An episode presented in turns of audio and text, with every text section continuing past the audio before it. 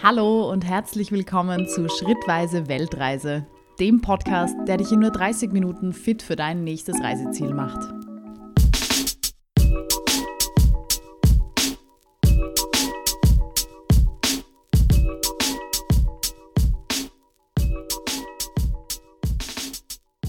Hallo und herzlich willkommen zu einer neuen Folge Schrittweise Weltreise. Heute wird es um Montenegro gehen, ein bisschen ein Geheimtipp noch in Europa. Ich werde euch erzählen, was man an einem verlängerten Wochenende in der Kotor Bay in Montenegro so machen kann, was man erleben kann, was man essen kann, wie man am besten hinkommt, wo man am besten wohnt und so weiter. Ja, für viele Reisende, die nach Destinationen in Europa suchen, denen wird es wahrscheinlich ähnlich gehen, wie es mir damals gegangen ist. Es gibt diese klassischen Reiseziele in Europa, wenn man sich Städte anschauen möchte. Es gibt London, es gibt Paris, es gibt Amsterdam, es gibt Stockholm, Barcelona und so weiter. Äh, wenn es dann irgendwie ein bisschen in den mediterraneren Raum geht, dann hat man Dubrovnik, äh, man hat dann äh, vielleicht Athen und ähnliches. Aber das sind alles Destinationen, wo man irgendwie das Gefühl hat, wow, da werden sicher wahnsinnig viele andere Touristen sich mit mir durch die Städte kämpfen. Und ja, dann bin ich zwar in der Stadt, aber dann habe ich vielleicht jetzt auch nicht wirklich so Strand dabei. Es ist irgendwie alles nicht so entspannt. Ähm, und well, good news für alle, die auf der Suche nach einem Ziel innerhalb von Europa sind, wo man schnell dort ist ähm, wo man beides hat. Bisschen was anschauen und gleichzeitig aber auch ein bisschen entspannen, vielleicht ein bisschen Natur. Da kann ich euch Montenegro wirklich nur ans Herz legen. Ich bin ein sehr, sehr großer Fan. Ich war vier Tage dort letztes Jahr, 2018, und mir hat es wahnsinnig gefallen. Man kann dort einiges erleben, sehr, sehr gut essen auch. Also auch diese Rubrik wird es diesmal wieder geben, was man denn dort so essen kann. Und ja, wir starten am besten gleich mal rein. Ich mache den klassischen Aufbau. Was ist die erste Frage, die wir uns stellen? Wie kommen wir denn am besten hin? Wie kommt man nach Montenegro? Ähm, prinzipiell ist es so, dass es in Montenegro zwei internationale Flughäfen gibt. Das ist Podgorica und Tivat. Podgorica ist auch gleichzeitig die Hauptstadt von Montenegro. Und wenn man jetzt nach Kotor möchte, ist der Flughafen Tivat praktischer als Podgorica, weil Tivat ist einfach 20 Minuten entfernt von Kotor. Wenn man jetzt einen günstigeren Flug nach Podgorica bekommt, ist das auch okay. Ähm, der ist zwar ein bisschen weiter weg von der Kotor Bay, aber Montenegro ist ein vergleichsweise recht kleines Land. Man kann sich ein Auto mieten und dann kommt man auch mit dem Mietwagen in einer okay Zeit nach Kotor. Bei beiden Varianten fliegt man eigentlich so gut wie immer über Belgrad ähm, von Wien aus. Ich kann jetzt nur von Wien sprechen, weil ich von Wien geflogen bin. Ähm, wenn man jetzt ein bisschen mehr Geld in die Hand nehmen möchte, dann geht es zum Teil auch direkt nach Montenegro von Wien aus. Ähm, ja, für uns hat sich das jetzt preis-leistungsmäßig nicht so richtig ähm, ausgezahlt, dass wir dann ähm, so viel mehr zahlen, nur damit wir direkt fliegen. Also es war jetzt auch vollkommen okay. Wir sind in Belgrad umgestiegen, hatten jeweils so eineinhalb Stunden Zeit zum Umsteigen und ja, war vollkommen in Ordnung. Ähm, man kann natürlich jetzt auch Dubrovnik zum Beispiel anfliegen, weil Dubrovnik ist äh, auch mit dem Auto von Kotor nicht besonders weit entfernt, circa zwei Stunden. Ähm, das hängt jetzt einfach davon ab, wie hoch dann gerade die Preise sind von Wien nach Dubrovnik zum Beispiel. Also je nachdem, woher ihr kommt, kann sich auch Dubrovnik auszahlen. Man könnte jetzt theoretisch auch mit dem Zug nach Montenegro runterfahren. Ähm, meist fährt man dann irgendwie über Belgrad oder Zagreb und muss mindestens irgendwie zweimal umsteigen, zumindest von Wien aus. Ähm, das hat sich dann für uns nicht ähm, als Option ergeben, weil wir eben nur vier Tage Zeit hatten und die wollten wir natürlich möglichst effizient nutzen. Für alle, die jetzt mehr Zeit haben, ist das dann vielleicht eine interessante Option. Es gibt auch den Flixbus nach Zagreb und dann könnte man irgendwie von Zagreb weiter. Ähm, aber wie gesagt, das haben wir gar nicht als Option gesehen, weil wir nicht so viel Zeit hatten. Und wenn es euch da ähnlich geht, kann ich euch definitiv ähm, den Flug ans Herz legen. Wenn ihr mehr Zeit habt, äh, dann könnt ihr euch natürlich auch über Flixbus oder Zug informieren. Das klappt dann auch. Dann stellt sich gleich mal als nächstes die Frage, wie komme ich denn überhaupt dort rum? Also wenn ich am Flughafen zum Beispiel in Tivat angekommen bin, ähm, ja, wie, wie komme ich denn dann nach Kotor? Und da ist, naja, es hängt ein bisschen davon ab, was ihr machen wollt. Es gibt die Variante 1, ihr nehmt euch ein Taxi vom Tivat-Flughafen nach Kotor. Da die Fahrt nur 20 Minuten dauert, ist dieses Taxi auch nicht wahnsinnig teuer. Passt aber auf, wenn ihr das macht. Ähm, die Preise rangieren nämlich zwischen 7 und 25 Euro. Das heißt, ihr habt eine ziemlich große Spanne. Also passt auf, dass ihr nicht übers Ohr äh, gehaut werdet. Verhandelt, fragt rum bei den Taxifahrern, macht euch sichtbar im Sinne von ihr verhandelt und wenn der jetzt euch einen teureren Preis nennt, dann geht ihr ruhig zum nächsten Taxi. Irgendwas zwischen 7 und 25 Euro sollte es sein. Ähm, der Weg ist wirklich nicht weit, es ist wirklich nicht kompliziert hinzufahren. Ich finde da jetzt auch schon 25 Euro ein bisschen überzogen. Aber Taxi ist auf jeden Fall eine Möglichkeit, speziell wenn ihr sagt, ihr habt irgendwie vielleicht nur Samstag, Sonntag Zeit oder zwei Tage einfach und die wollt ihr in Kotor selber verbringen, ihr habt gar nicht genug Zeit oder Lust irgendwie rundherum euch noch was anzusehen, dann ist Taxi vom Flughafen absolut okay, dann seid ihr dort in der Stadt. In der Stadt selber braucht ihr kein Auto ähm, und dann fahrt ihr wieder mit dem Taxi zurück. Wenn ihr jetzt ein bisschen mehr Zeit habt oder Lust habt, euch rundherum ein bisschen was anzuschauen oder auch Strände zu erkunden, dann kann ich euch wirklich nur ans Herz legen, einen Mietwagen zu nehmen. Und da gebe ich euch auch gleich den ersten Tipp. Wir haben den Mietwagen über die ÖMTC-Seite bzw. ADAC-Seite gebucht. Wir sind Clubmitglieder und das ist in Montenegro schon super, weil wir haben es vorab gebucht, wir haben einen sehr guten Preis bekommen. Ähm, wir hatten Vollkaskoversicherung ohne Selbstbehalt dabei. Wir haben einen zweiten Fahrer dabei gehabt. Also alles sehr angenehme Dinge, die wir vorab einfach schon im Preis inkludiert hatten. Warum das genau ein Thema sein kann, sage ich euch jetzt. Und zwar, wenn ihr nach Tivat fliegt, ihr werdet feststellen, der Flughafen in Tivat ist nicht besonders groß und entsprechend gibt es auch nicht besonders viele Autovermietungen. Und die Autovermietungen, die es gibt, die sind auch nicht besonders groß, nicht besonders super equipped, beziehungsweise ähm, die Mitarbeiter dort, da sind zwei Leute und die beiden sprechen kein Englisch. Also in Wirklichkeit, wir haben, glaube ich, einen Miet einen Mietwagen von Herz gehabt und die Herz-Autovermietung war ein kleiner Container irgendwo am Parkplatz von diesem Flughafen. Ähm, und die beiden Herren haben sich sehr, sehr schwer getan, Englisch zu sprechen und wir sprechen natürlich auch nicht die Landessprache. Entsprechend waren wir relativ froh, dass wir einfach unsere Buchung über den ÖMTC bei Herz quasi hatten. Wir haben ihnen das hingegeben, sie haben uns das Auto hingestellt und die Sache war gegessen. Also wir mussten uns nicht mehr unterhalten über ähm, Zusatzfahrer, Kilometer, Tankfüllungen, ähm, Versicherung und all diese Sachen. Wir wussten, das haben wir einfach schon dabei, sind damit abgedeckt und gut ist. Und ähm, ja, also das habe ich absolut als Vorteil gesehen. Und deswegen kann ich euch das auch nur empfehlen, quasi das im Vorhinein zu buchen und alles dabei zu haben äh, und möglichst keine Fragen mehr offen zu haben, weil die äh, Leute bei der Autovermietung einfach leider nicht besonders gut Englisch sprechen. Wenn ihr dann euren Mietwagen habt, dann ist es auch sehr easy nach Kotor zu kommen. Man fährt genauso wie mit dem Taxi circa 15 bis 20 Minuten in die Stadt rein. Ähm, da gibt es jetzt so ein paar Tipps von mir, die es zu beachten gilt, weil wir das irgendwie nicht so ernst genommen haben. Zum einen Montenegro gehört ja nicht zur Europäischen Union. Das heißt, ihr habt dort kein Internet roaming free. Also in der EU sind ja alle Länder mittlerweile, ähm, du kannst dein Internet und deine Einheiten am Handy genauso nutzen wie zu Hause, egal wo du in der EU bist. Äh, da Montenegro natürlich nicht dazugehört, hast du das dort nicht. Also das muss man sich ein bisschen im Hinterkopf behalten, weil also persönlich für mich ist das irgendwie schon so selbstverständlich, dass ich, egal wo ich bin, ähm, in Europa mehr oder weniger Internet habe. Ähm, dass jetzt Montenegro nicht dazugehört, hatte ich natürlich im Hinterkopf, aber ja, ähm, die Wahrheit ist, ihr könnt Google Maps dann dort nicht verwenden, ähm, es sei denn, ihr ladet euch die Offline-Karte runter. Das hatten wir Gott sei Dank gemacht.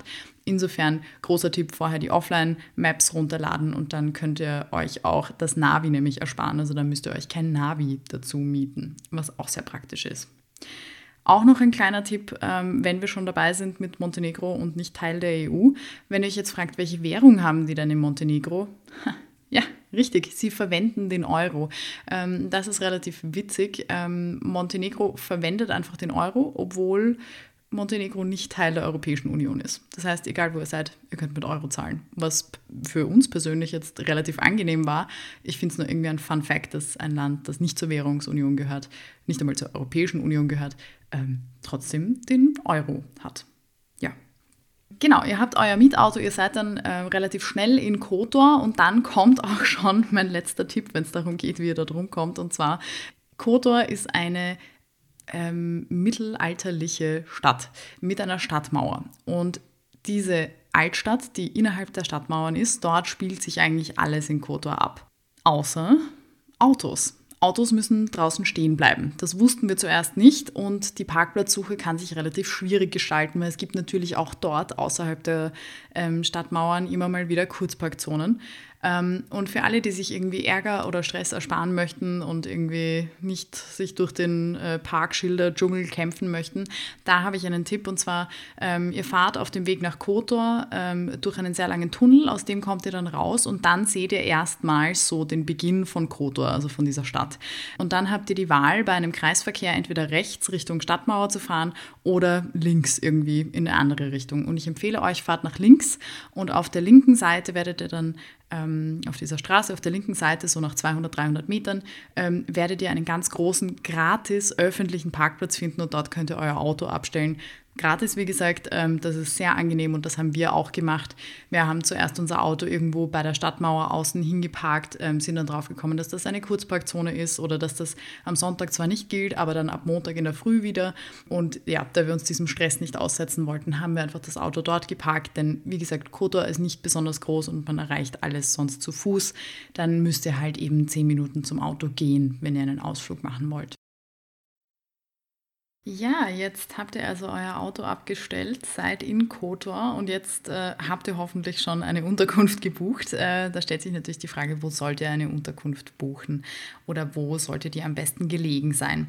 Und da kann ich im Grunde genommen ganz ehrlich sagen, alles, was innerhalb der Stadtmauern in Kotor ist, ist absolut empfehlenswert. Natürlich sollte man sich immer die Bewertungen durchlesen, aber prinzipiell, ähm, es gibt sehr, sehr viele Möglichkeiten und wenn es einfach nur um die Lage geht, würde ich empfehlen, innerhalb der Stadtmauern, da könnt ihr eigentlich fast nichts falsch machen.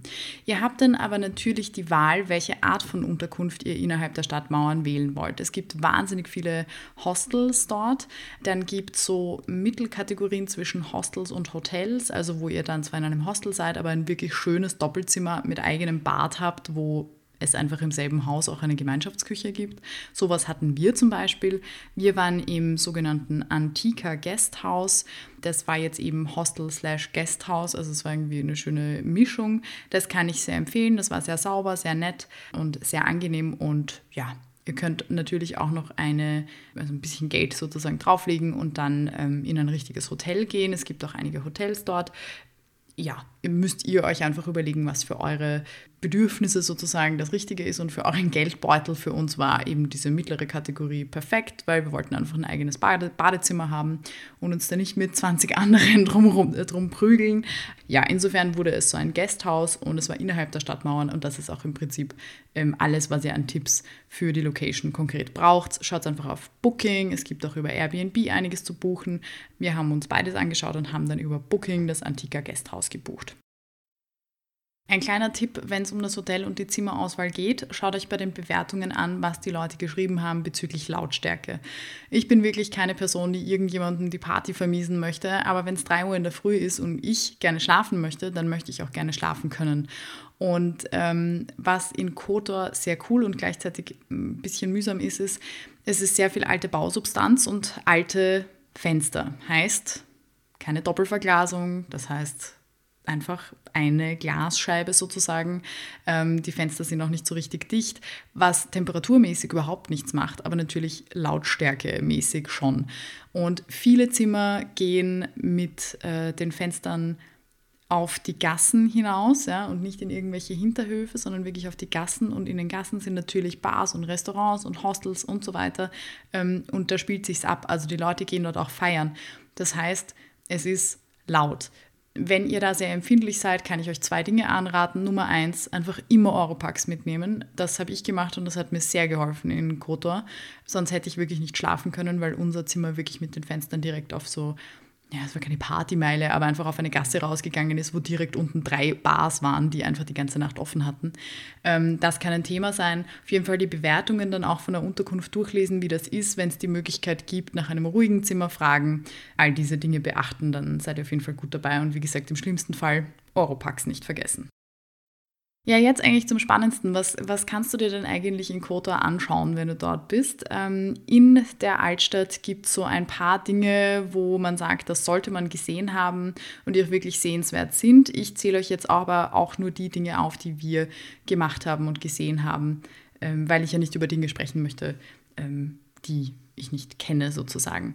Also prinzipiell ist es auf jeden Fall mal einen guten Vormittag, wenn nicht überhaupt einen ganzen Tag wert, ähm, die kleine Altstadt innerhalb der Stadtmauern zu erkunden, dort einfach rumzuspazieren und zu schauen, was es denn nicht alles dort gibt. Es gibt wahnsinnig viele kleine Geschäfte, es gibt kleine Kapellen und auch eine Kathedrale, die man sich anschauen kann. Es gibt wahnsinnig viele nette Cafés und Restaurants. Ähm, was ich auch sehr empfehlen kann, ist, dass man auf diesem Stadtrundgang oder Spaziergang bei einer Bäckerei vorbeigeht, bei einer traditionellen und dort sich Frühstück holt, weil man keines in der Unterkunft dabei hat. Das ist nämlich wirklich nett. Da ähm, gibt es dann so Börregartiges Zeug und so weiter. Das ist richtig leckeres, geiles Essen einfach. Also diese Bäckereien sind wirklich der Wahnsinn. Und äh, ja, dann ist man auch gestärkt für einen Tag in der Altstadt.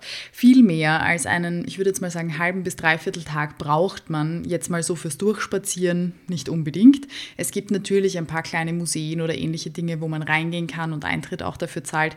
Je nachdem, wie lange man dann dort drin ist, ähm, kann es natürlich auch einen ganzen Tag oder eineinhalb Tage dauern, bis man da durch ist. Aber prinzipiell für so ein gutes Durchschlendern, vielleicht mal hier und da reingehen, mal was essen, mal was trinken, ist man in einem Tag sicherlich gut durch. Was man dann noch machen kann, ist, und das kann ich wirklich nur empfehlen, weil das war sehr, sehr imposant, ähm, eine Wanderung auf der Stadtmauer entlang auf den Berg, der hinter Kotor emporragt. Der Berg heißt San Giovanni und obendrauf ist ein, sie nennen es Fortress oder Castle San Giovanni. Ähm, es ist ein bisschen ruinenmäßig und man geht sehr, sehr viele Steinstufen einen Berg hinauf ähm, und man zahlt als Eintritt 8 Euro pro Person, aber man steht dann eben ganz oben auf diesem Berg, auf diesem Fortress und blickt auf die Kotor-Bucht hinunter und dieser Blick ist wirklich ein Wahnsinn. Und man hat schon ein bisschen Sport gemacht, also wer darauf Lust hat, das kann ich absolut empfehlen.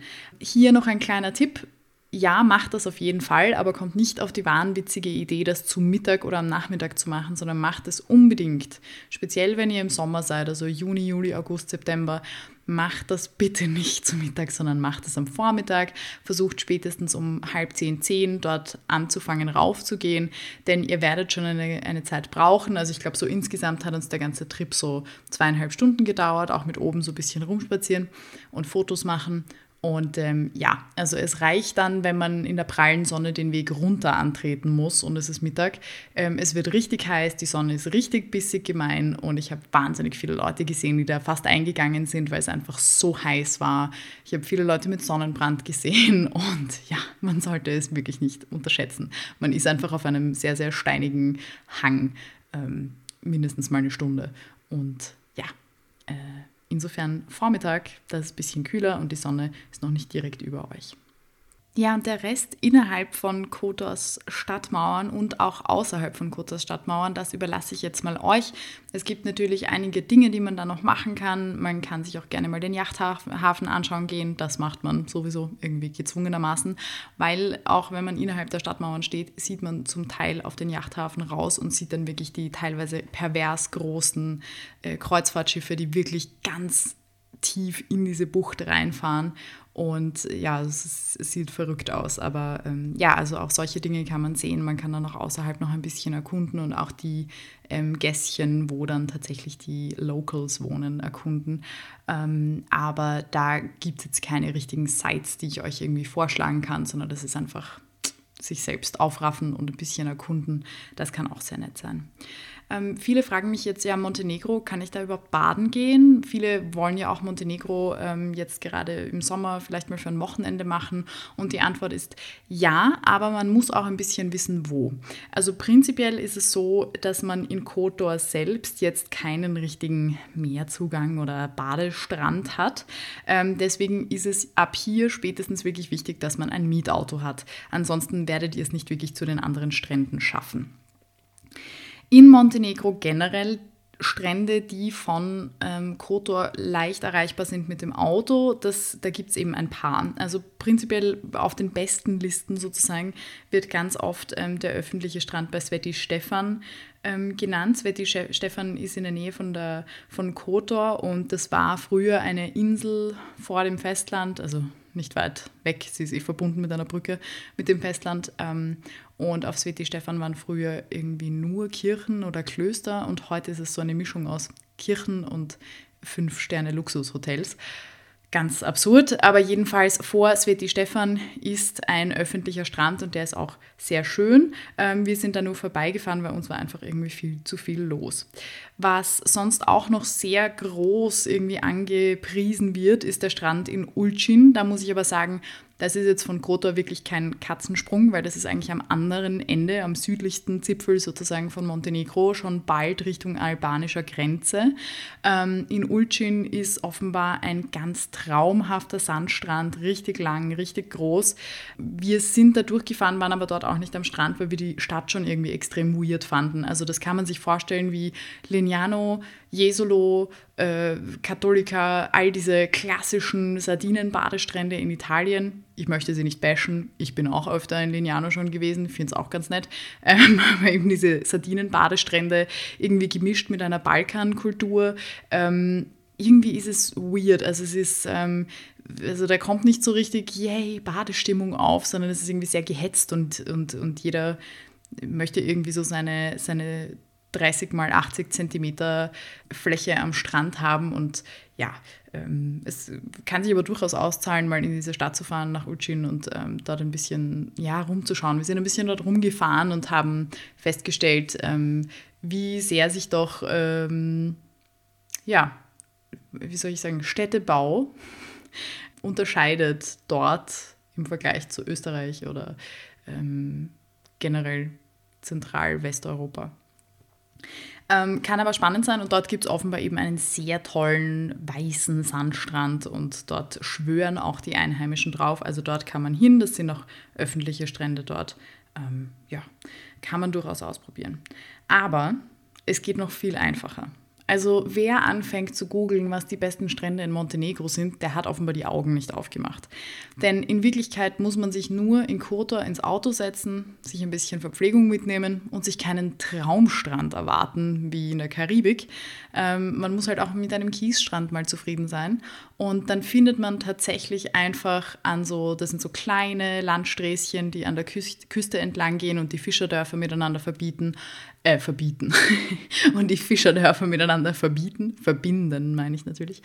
Und dann neben der Straße ähm, ist dann meistens irgendwie so ein bisschen Bäume und Grünstreifen und da sieht man dann durch auch oft, ähm, dass dann so ganz kleine ähm, Strandstreifen sozusagen sind. Da kann man dann einfach mit dem Auto parken und sich dort in die Sonne legen und ins Wasser gehen und ein Picknick machen. Und das machen die Einheimischen auch und genauso haben wir es auch gemacht. Und das Wasser dort ist super sauber, super klar, wunderschön, ähm, war wirklich toll.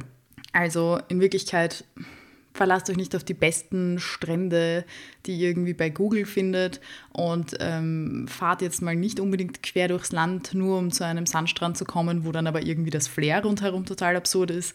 Fahrt einfach mal ein bisschen die Bucht ab an dieser Küstenstraße, schaut euch die kleinen Fischerdörfer an und ähm, ihr werdet am Rand dann immer kleine Strandflecken sehen, wo Einheimische gerade Picknick machen und da könnt ihr euch einfach dazuhauen und ins Wasser gehen und es ist sehr, sehr schön. Das kann ich sehr empfehlen. So, und jetzt haben wir genug gelabert, denn ihr kennt meine allerliebste Lieblingskategorie und das ist die, wo ich euch empfehle, was ihr essen sollt. Und ich habe mich schon die ganze Zeit drauf gefreut. ähm, ich muss sagen, ich bin ein sehr, sehr großer Fan von nicht nur mediterraner Küche, sondern auch ähm, griechischer, türkischer, kroatischer Küche. Ähm, also alles, wenn es so ein bisschen in die Balkanregion geht. Ich liebe das Essen dort. Ich finde es wahnsinnig geil. Und ähm, in Montenegro ist einfach diese optimale Verbindung irgendwie ähm, von, ja, ich weiß nicht, östlichen, westlichen und mediterranen Einflüssen ähm, ganz großartig. Deswegen legen wir gleich mal los. Das erste, was ich euch empfehlen kann in Montenegro, was ihr essen sollt, beziehungsweise wo ihr essen sollt, das ähm, betrifft Fischessen. Es ist klar, ihr seid am Meer, wenn ihr Fisch und Meeresfrüchte mögt, dann hey, Fisch essen. Ähm, er ist frisch, er ist lecker und es gibt riesige Portionen zu wirklich günstigen Preisen. Das ist echt ein absoluter Pluspunkt in Montenegro. Ähm, meine Empfehlung für Kotor selber ist nicht ein spezielles Fischrestaurant, sondern einfach in eines der vielen Konobas gehen. Ähm, ja, ich habe jetzt eines wo wir waren und wo es uns wirklich wahnsinnig gut geschmeckt hat. Da habe ich jetzt aber leider keinen Namen, weil die meisten Konobas dort haben gar keine Website. Deswegen kann ich euch auch keinen Google Maps Pin oder irgendwas screenshotten. Ich kann euch jetzt nur eine Wegbeschreibung geben und zwar, wenn ihr das Antika Guesthouse googelt in Kotor, dann bekommt ihr da quasi den Pin. Und dieses Antika Guesthouse ist eigentlich direkt an einem Platz. Und auf diesem ich meine, der Platz ist nicht groß, es ist ein kleiner Platz mit einem Brunnen. Ähm, und auf diesem Platz gibt es zwei Restaurants und eines davon ist ein Konoba und das andere ist irgendein anderes. Und dieses Fischrestaurant, dieses Konoba, ist wahnsinnig lecker. Also da kann ich euch empfehlen, hinzugehen und euch da irgendwie ähm, hin navigieren zu lassen. Also wie gesagt, zuerst zum Antika Gasthaus und dann dort bei dem Platz in das Konoba. Das ist zwar eine komische Wegbeschreibung, aber well, ich glaube, es ist die einzige Art, wie ich es euch am besten beschreiben kann.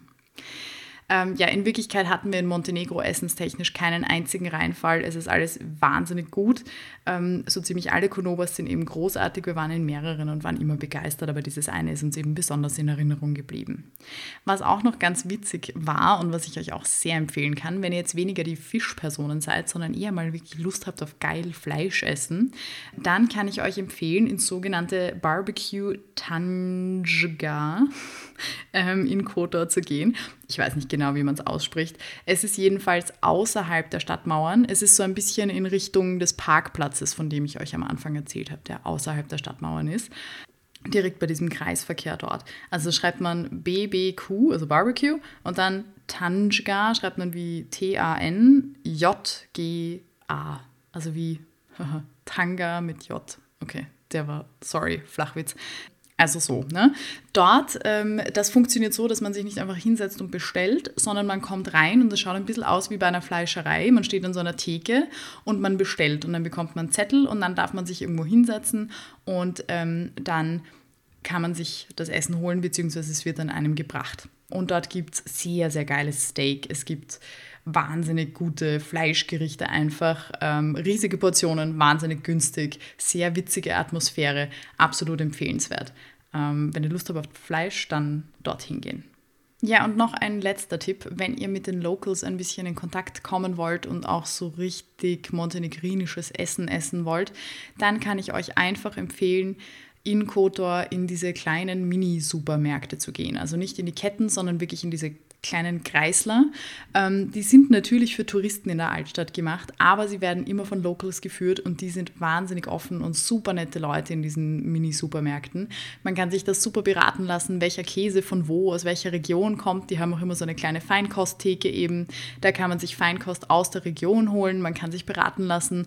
Die Leute sprechen auch durch die Bank relativ gut Englisch und erzählen auch ganz gern mal einen Schwank aus ihrem Leben, erzählen ganz gerne, wie das so ist in Montenegro, beziehungsweise beziehungsweise in Kotor, in dieser Touristenstadt sozusagen zu arbeiten. Und ja, es war sehr, sehr spannend. Wir haben da ähm, speziell in dem Supermarkt oder in dem Minimarkt gegenüber vom Antika Guesthouse haben wir ähm, einen Typen kennengelernt, mit dem haben wir sicher eineinhalb Stunden in dem Geschäft gelabert und sind dann auch immer wieder zurückgekommen, weil es so nett war. Und äh, ja, dort könnt ihr euch übrigens auch ganz großartig ausstatten, wenn ihr dann später an den Strand fahrt oder auf die Stadtmauern raufgeht und einen kleinen Snack mitnehmen wollt. Dort gibt es alles Mögliche, richtig guten Schinken, richtig guter Käse, richtig gutes Fladenbrot. Alles kann ich euch nur sehr ans Herz legen. Okay, ich glaube, man merkt, das Essen war mal wieder meine Lieblingskategorie, aber ja, Montenegro, hey, da kann man echt gut essen gehen. Also ich würde mich freuen, wenn mir irgendjemand sagt, ähm, wie dieses Fischrestaurant genau heißt, das auf diesem Platz beim Antika Gasthaus ist, das ich so toll fand, weil im Internet finde ich es nicht. Let me know. Ich freue mich jedenfalls, dass ihr diesmal dabei wart. Nächstes Mal wird es wieder anfangen mit einer Serie. Und zwar, es geht dann ums Thema Peru Rundreise in Peru, Lima, Cusco, Arequipa, Machu Picchu, all diese schönen Dinge. Ich werde es auf zwei bis drei Folgen aufteilen. Ganz genau weiß ich es noch nicht. Es wird auf jeden Fall ab nächstes Mal um Peru gehen und um so klassische Bucketlist-Themen wie Machu Picchu. Bis dahin bedanke ich mich für eure Aufmerksamkeit. Folgt mir doch gerne auf Instagram unter Schrittweise Weltreise. Sagt mir dann übrigens Bescheid, wie mein Fischrestaurant heißt. Subscribt meinen Podcast und bis dahin sage ich Dankeschön. Wir hören uns beim nächsten Podcast in zwei Wochen und ciao.